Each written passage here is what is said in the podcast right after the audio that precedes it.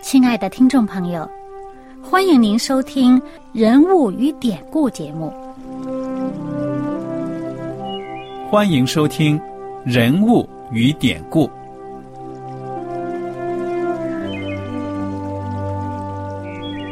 听众朋友们，当你读圣经的时候，不知道有没有过这样的想法？生活在几千年前的圣经人物。与我们这生活在二十一世纪的人有什么相关吗？那些古时候缔造了历史的伟人们，只是些令我们感叹而望尘莫及的对象吗？那些败坏了品德的小人和有负圣托的失败者，难道只是为了让我们嗤之以鼻吗？在这个人物与典故的节目里。我和小燕将与大家一起，通过圣经中的人物和他们的事迹，看看我们能从他们的故事中得到哪些启发，以便用正确的态度来对待我们每天所面对的生活和挑战，共同奔走天国的旅程。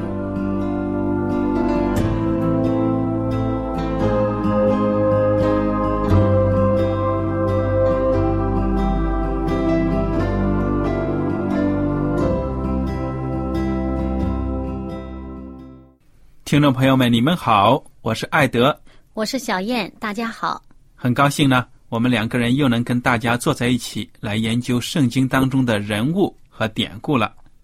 我们上一讲呢已经学习完了创世纪的第四十五章，也就是说呢，约瑟终于和他的兄弟们呢相见了。那么，约瑟呢不愧是一个宽宏大量的人，当他跟兄弟们相见的时候呢。把过去的一切痛苦呢，都抛在了脑后，告诉他们呢，说你们不要有什么心理负担。你看，他这个时候呢，还从别人的角度去为别人着想。对，他知道他的弟兄们呢，一定经过这么多年呢，已经是有了悔改的表现，而且对当年呢那样残忍的把他卖成奴隶而感到。心中呢有遗憾和伤痛，所以呢，约瑟就跟他们说了：“说呢，你们不要伤心了。不管怎么样呢，这一切的发生都有上帝的美意。那么，甚至呢，我们积极的方面看呢，就说是上帝早早的打发我来埃及呢，预备着有这么一天，就是说，当你们都经受饥荒的时候呢，你看看我们丰衣足食。”所以我觉得约约瑟这个他的这个信心，他属灵的眼光真的是不错。嗯，所以我觉得听众朋友们，我们自己呢在生活当中也应该有这样一种积极向上的、乐观的态度，不要老想着呢某某人得罪我了、伤害我了、对不起我了，我就耿耿于怀。那么这样子呢，其实对我们自己的身心灵命都是没有任何的好处的。小燕，你说是吗？嗯，对。嗯，对于约瑟来讲，哈，嗯，他在这个情况下呢，自己是想开了。另外一方面呢，他又安慰他的兄弟们，要怕他们想不开。啊，于是呢，呃，不仅是呃，在这个嗯，不与兄弟计较他们的过失方面呢，安慰他们，同时呢，呃，还告诉他们呢，这。在这个一切事情之上，还有一个上帝在掌管整个的全全局。那么，由于上帝的这个掌管呢，啊，我们应该呢，把自己一切事情呢交在上帝手里面，就信靠他。那么，事情无论是怎么发生，总有上帝的美意在里面。我们信靠上帝的人呢，总是最终会得福气的。嗯哼。那么，约瑟和他的兄弟们相认之后呢？就约瑟就迫不及待的说了：“老父亲呢，我已经这么多年都没有见了，所以呢，你们要回去把他把我们所有的家呢、家人呐、家产呢，都来到搬到埃及来吧。哎，因为这个饥荒还有好多年呢，当时是饥荒开始的第二年。对呀，所以在这样的情况之下，那些弟兄们呢，就带着约瑟给的这些牛、羊、马呀什么的，就回去了。哎，车都准备好了，要把家搬来了。那么，这个雅各看到孩子们回来了，他本来还是有点不相信，对不对呀？嗯，但是呢，又看到这些车，那不能否认呢。我的孩子们有什么成事儿啊？没有什么成事儿，对不对呀？怎么带着好像皇家的这个车都来过来了？还有拉车的这牲畜。对呀，于是呢，这个雅各狠狠心就说。哎呀，算了，我不管怎么样，我的儿子约瑟还在，趁我没死之前，我去见见他吧。嗯，一把老命了，豁出去了。其实呢，他本身这个心里边啊，还还是不大愿意离开迦南地，因为毕竟迦南地这个地方呢，是他年轻的时候经过很多的波折啊，终于上帝把他带回来哈。那么在他心里面就觉得这个迦南地是上帝赐给这个亚伯拉罕后裔的这个这么一个应许之地，嗯，他不要离开的。对呀，但是，但是他心里边呢，又，呃，听了这个儿子们所讲述的，呃，约瑟告诉他的话，嗯，说这个饥荒还有好多年呢，以及呢，约瑟呢，呃，在那边做了宰相了，那我这孩子是。最疼爱的这个孩子失去了这么多年，现在我终于可以见见他，我想去见一见他，但心里边还是有点不安。我究竟去了这个埃及这么一个地方，哇，这个国家很强盛，这个国家很厉害，呃，这个这个迦南地的人其实对这个埃及都是比较这个怕的哈，那么也有点敬畏之心，所以这个老雅各心里边这。忐忑不安，都虽然决定要去了，但是心里边还是不安。就是在这种情况下呢，上帝又在向他显现了。对呀，你看看这个雅各呢，到了老年的时候，突然又有大的变动了，又搬家呀，那心里面又有一种前途到底怎么样啊？但是你听他说，罢了罢了，我的儿子约瑟还在，趁我未死之前，我去见他一面。嗯，那么这个对老年人来说，举家迁徙，这可又是一个很了不起的而且他一百三十岁了。对呀，那么四十六章一开始呢，就说以色列带着一切所有的起身来到别是巴，就献祭给他父亲以撒的上帝。你看，他每到一个地方能够歇歇脚呢，就要献祭。而且他这个别是巴是离开迦南地的最后一站了，嗯，那么这个再离开别是巴就要出去了，嗯嗯，就真的要去加这个埃及了。那么他就在他献祭的时候呢，上帝向他显现，你寻求我嘛，我就让你寻见。我觉得这是我们每一个基督徒呢，在生活当中应当有的一个习惯，在我们不知所措的时候。对前途没有把握的时候，那正是祷告的时候，求上帝的时候。你看看，眼看要离开自己住了多年的地方了，再穷再破再饥荒，那毕竟曾经听过上帝的应许。现在呢，要出去了，所以啊，加倍的祷告。果然，第二节，请小燕读一读。嗯，四十六章第二节，夜间，上帝在异象中对以色列说。雅各，雅各，他说：“我在这儿。”上帝说：“我是上帝，就是你父亲的上帝。你下埃及去，不要害怕，因为我必使你在那里成为大族。我要和你同下埃及去，也必定带你上来。约瑟必给你送终。”嗯，你看看，上帝知道他内心的担忧。这心里没准呢，这一去究竟是不是要客死他乡啊？我怎么会回到迦南地呢？上帝就说了，首先，上帝就说我是上帝，重申呢他自己的身份。嗯，说你不要害怕了，我要同你一起下到埃及去。嗯，而且将来也必定带你上来，约瑟必给你送终。嗯，他是 这个挂念的这个儿子啊，这必定给你送终。那也就是说，你会这个呃，你去世的时候会在你亲爱的这个儿子嗯面前，而且呢，他说我会把你带上来。那么这一点呢，其实嗯不一定指的是他老人家在有生之年还会回到迦南地，但是呢，这个地方已经预言了呢，就是上帝将要把他的子孙从埃及那个地方呢带回到上帝应许的这个呃迦南地。对呀。那么，其实我看这个圣经括号里面说约瑟必给你送终，他原文呢希伯来的原文是。将手按在你的眼睛上，我想是不是上帝知道雅各在死的时候可能会有一点点遗憾啊？怎么没有在迦南地呢？嗯，好像死不瞑目样。但是约瑟呢，最爱的儿子会把他的眼合上。嗯，啊，这个细节呢，在希伯来的圣经当中体现的非常的清楚。嗯，而且后来事实上就是说，呃，约瑟也把他老人家的这遗体啊。带回到迦南地去安葬的。嗯哼，好，那么第五节呢，就讲到了约瑟啊，对不起，雅各呢，就起从这个别是巴起行，全家呢真的到埃及了。这一路上的辛苦呢，圣经就没有再描写了。嗯，那第八节，他们这个呃，这次算是逃难哈，逃饥荒。但是还是蛮舒服的，因为一路上呢都坐在法老送的车上边。对呀，这个会舒服很多了。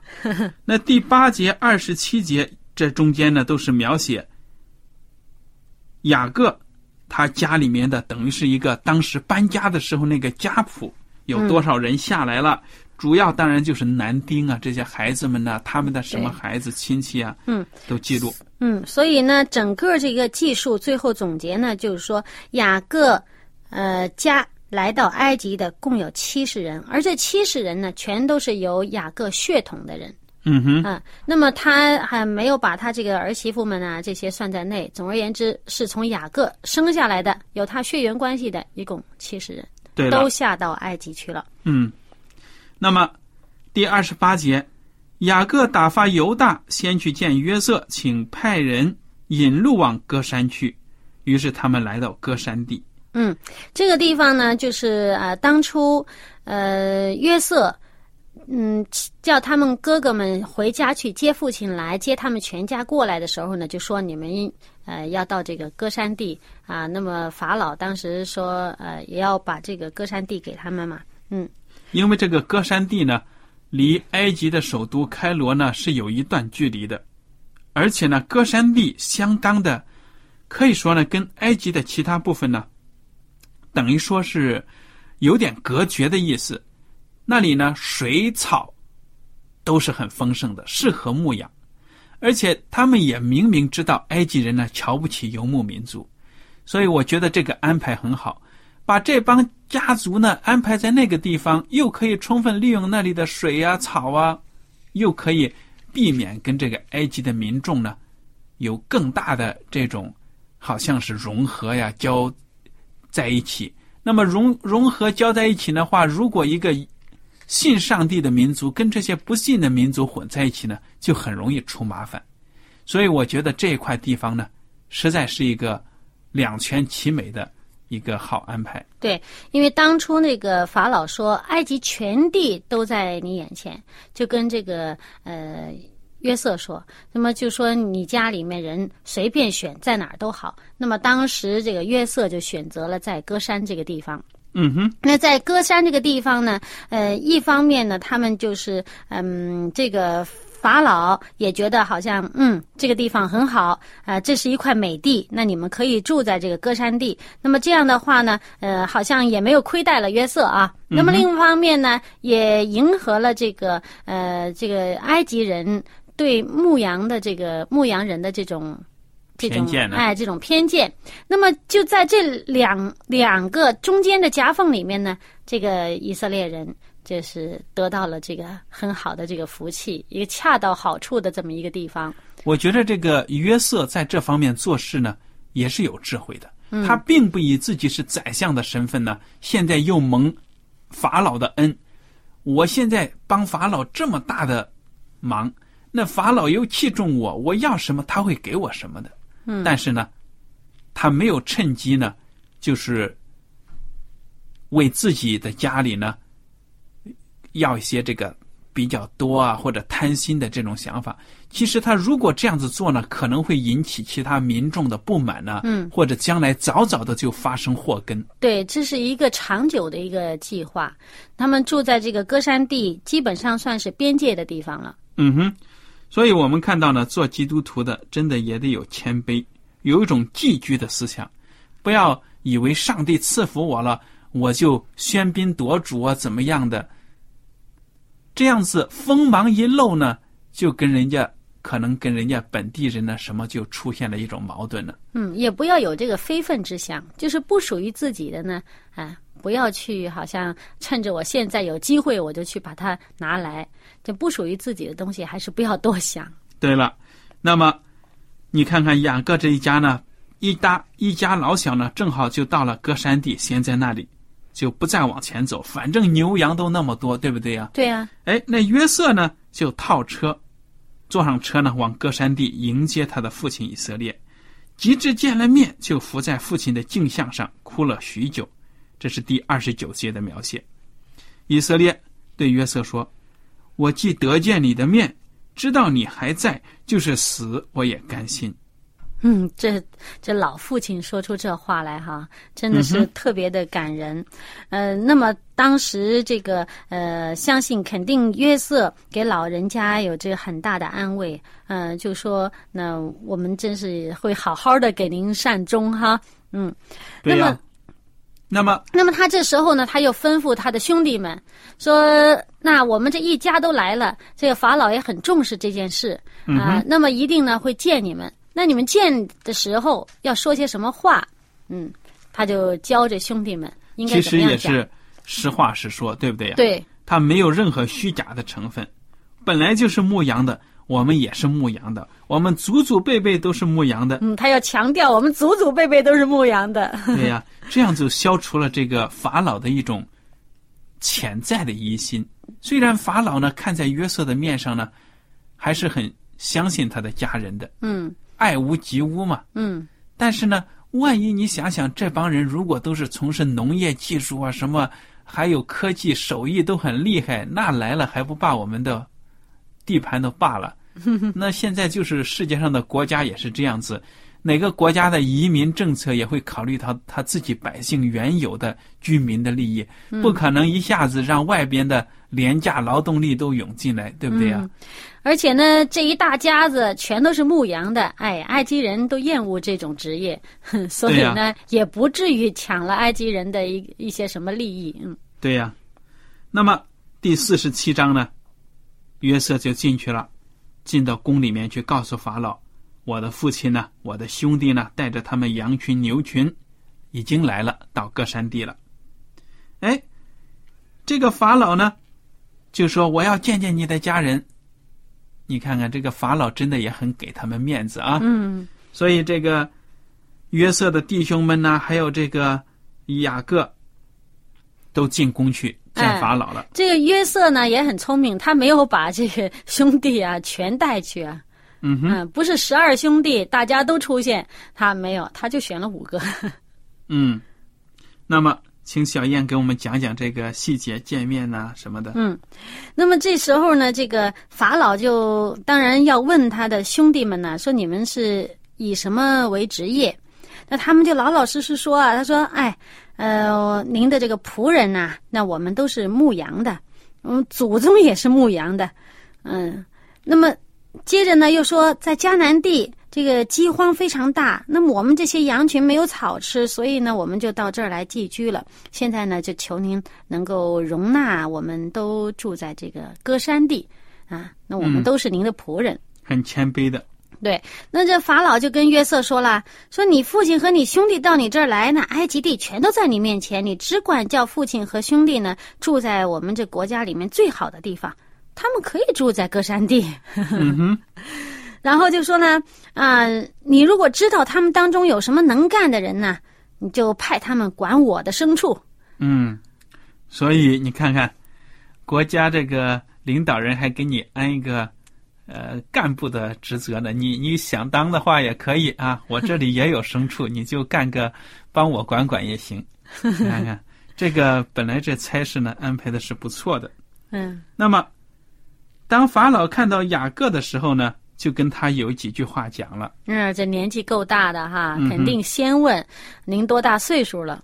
对呀，那么雅各就对法老说了：“我寄居在世的年日是一百三十岁，我平生的年日又少又苦，不及我列祖在世寄居的年日。”你看，这是第四十七章第九节，雅各对法老讲的，嗯，他强调这个寄居，说明呢，他不把这个世界上的生命呢看得特别的，就是说呢，看成唯一的那种那种希望，对不对呀？嗯他我在这个地上生活呢，再怎么着，我是寄居的嗯啊。我其实他说的也是实情。你看看他一辈子，啊，年轻的时候，大部分的岁月都寄居在他的这个舅舅家，又是嗯老丈人家里面，受尽了可以说是压榨。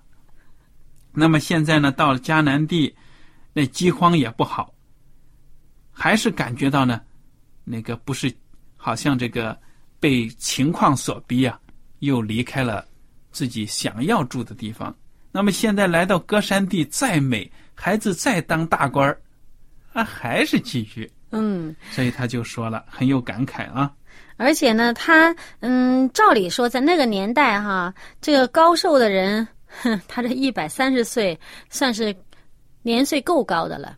但是他呢强调一句，他说我平生的年日又少又苦，嗯一百三十岁，那我们现在想哇不少了吧？嗯，他说很少。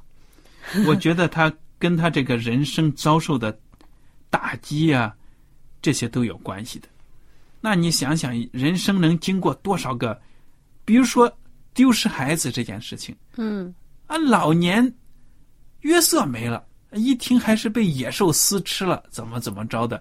你说这心情打击多大？当时嗯是谎言嘛，虽然是谎言，但是他相信了呀。嗯啊，你说他早年的时候也是被他老丈人欺负的，哎，做牛做马，真的是嗯做牛做马。那么而，且他在家的日子呢，虽然说是呃很得母亲的宠爱，呃，在家里边呢管家里的这些事儿，但是呢，总有个哥哥呢，俩人就是相争，而且他年轻的时候一直想着我要争取，我要得到，我要抓这个，我要抓那个，这费尽心思，这心里边都没安生过。嗯，一直想着抓这个抓那个，想拿这个好处那个好处，抓来抓去，最后呢还是失去了，离家离开家，迫不得已，因为呢哥哥呢，因为他对哥哥伤害的太厉害了，所以这哥哥呢要追杀他。嗯，那么接下来呢，他去了这个舅舅那边投靠舅舅，你又被舅舅欺骗了，又折腾来折腾去。那么这家里面呢那么多老婆，呃，自己最宠爱的那个又生不出来，然后呢，其他的人呢又一直生，然后这些妻子啊，就是互相之间也争来争去，这个做丈夫的也是真是难受，这个其人不是福啊，嗯。这是，只是一家里面都是没有安生过。那好不容易呢离开这个老丈人家了，呃，那么准备要离开的时候呢，又得想尽各种计谋，要去呃为自己多争取一些产业。呃，虽然他是这个努力，经过努力来得来的哈，他一点也没有做过任何亏心事啊，而且呢，嗯，对老丈人也是呃这服侍非常的尽心尽责，还额外的更加的服务，但是呢。费尽心机要得这个要得那个，那么这一路上，呃，终于从老丈人那儿离开了，回家南地啊，最心爱的这个妻子也去世了，所以呢，他这一辈子啊，哇，现在就变成最心爱的妻子留下的两个孩子由他带，那好不容易把这孩子带大了，带的比较大了，又丢了一个，嗯哈哈，这。这这个痛苦，那么接下来呢，又是看到其他那些儿子都很不孝啊，做出各种各样，嗯、有的是做出非常伤天害理的，连这个呃周围这些嗯不信上帝的民族的人都不可能做出来那些残忍的事。那么有一些呢，甚至就在家里面搞这些呃乌七八糟的事情，哇，这简直是痛心的不得了。所以他就回顾自己一生的日子，实在是呃苦啊。嗯，其实呢，我们很多人的人生都是有这个不顺利呀，或者说让我们刻骨铭心的部分。那么，这就是我们人生活在这个世界上的现实的状况一个写真。所以，我觉得从圣经当中的人物呢，我们能学到的，就是说，我们不管怎么样，生活怎么艰难呢，我们应该有信心，靠着上帝的恩典呢，生活下去。嗯，你想想，雅各他是上帝所爱的一个人，所拣选的一个仆人，但是呢，他也会经受人生的各种各样的考验和磨练。何况我们其他人呢？都是一样的。如果我们能够在这个磨练当中呢，学到宝贵的经验，能够跟上帝更亲近，那么这也就是我们生活在这个世界上的一个收获了，一个目的，对不对呀？嗯，因为我们人生呢，就是上帝用来培养我们，为我们树立一个品格，这个品格呢，能够延续到天国里面。嗯。那么雅各他本身他也是年轻的时候，那个小聪明很多。他为了自己的利益呢，不惜呢，用一些手段。这些呢，上帝都要帮助他磨掉。嗯，不能够有这些在偷机取巧啊这种样子。嗯，而是说呢，要真的靠着上帝的恩典呢，来到。在这个世上生活，那么当然呢，到天国里面呢，你也带着你生前养成的这个品格呢，要进天国的，所以这就这就是人生的一个考验了。嗯，那接下来呢，这个雅各见到法老呢，呃，给法老做了祝福啊，那么照着上帝这个祝福呢，就给了法老。祝福。那么接下来，这个呃，一家人住在这个埃及地安顿下来。那约瑟呢，就照着法老的吩咐，嗯，把他这个地方给他们住。此外呢，还用这个粮食供养他们。我们留意圣经上说了一句啊，这个在四十七节的最后这一句，他说约瑟用粮食奉养他父亲和他弟兄，并他父亲全家的眷属，都是照各家的人口奉养他们的。嗯，不要给过多，啊，那么他不会做这个呃超乎于他们需要之外的一些东西。对呀，不要贪心贪到就是说，哎呀，那国家呃百姓都这么艰难了，这种饥荒年代，但是呢，哇，给我们家特别多，特别多，特别多。这其实不是这样，他是照着他们的需要给他们的。嗯哼，对呀，那么这就是人之常情了。对自己的亲属呢，要照顾，要爱。除了照顾和爱之外呢，我们也要在我们的本分之内，就是不要贪超出于我们的这个呃不属于我们东西，不要去拿。嗯，好了，我想呢，时间今天到此呢也就差不多了。如果大家听了今天的故事呢，分享有什么想法和问题，我们欢迎您写信。我们感谢您今天的收听，愿上帝赐福你们。我们下次节目呢再见。再见。喜欢今天的节目吗？若是您错过了精彩的部分，想再听一次，可以在网上重温。我们的网址是 x i w a n g r a d i o 希望 Radio，或是找旺福村也可以找到。记得把好东西介绍给您的朋友，与他一起收听。